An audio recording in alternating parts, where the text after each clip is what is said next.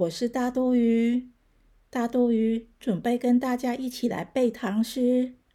今天要先介绍唐朝的诗人李白。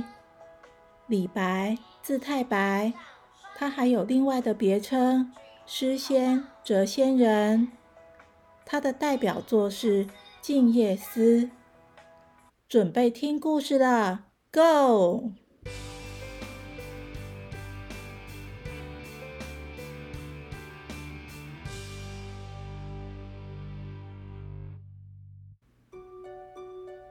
李白是唐朝伟大的诗人之一。据说他只要大笔一挥，就可以写出优美的诗句。但是李白小时候一点也不喜欢读书，常常趁着老师不注意，偷偷的跑出去玩。有一天，顽皮的李白又逃学了。哼，街上有这么多有趣的东西，我才不要待在无聊的学校呢！他一边想着，一边蹦蹦跳跳地跑到大街上。走着走着，李白看到一位老婆婆正专心地磨着一根又粗又长的铁锄。李白好奇地问：“老婆婆，你在做什么？”老婆婆亲切地回答：“我要把铁锄磨成缝衣服的绣花针啊！”哈。好笑了，铁锄这么粗，怎么可能磨成细细的绣花针？李白大笑地说。老婆婆停下手，严肃地说：“我今天磨一点，明天再磨一些，只要我坚持下去，总有一天铁锄也可以变成绣花针的。”听完老婆婆的话，李白心里想着。原来只要一直坚持做好一件事情，就可能会成功啊！从此以后，李白开始认真读书，再也不逃学了。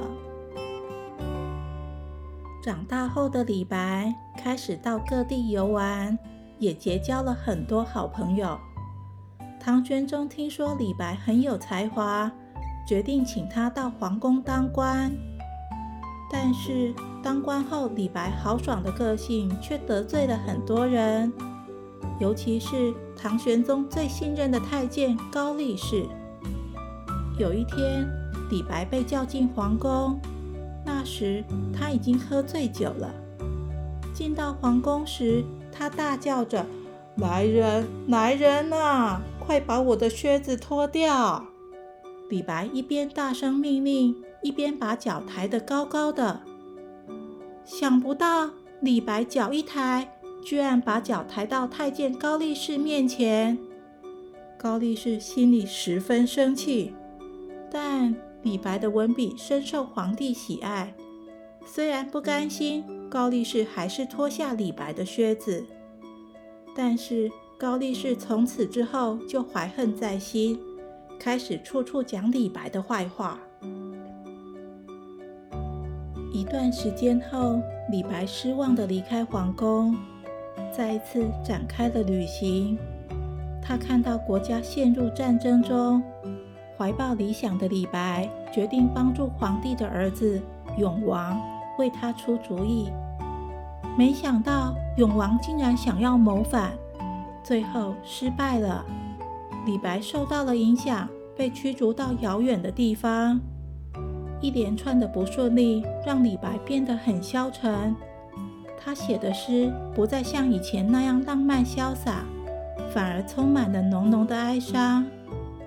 经过好多年的漂泊，年老的李白生了重病，永远的离开了人世。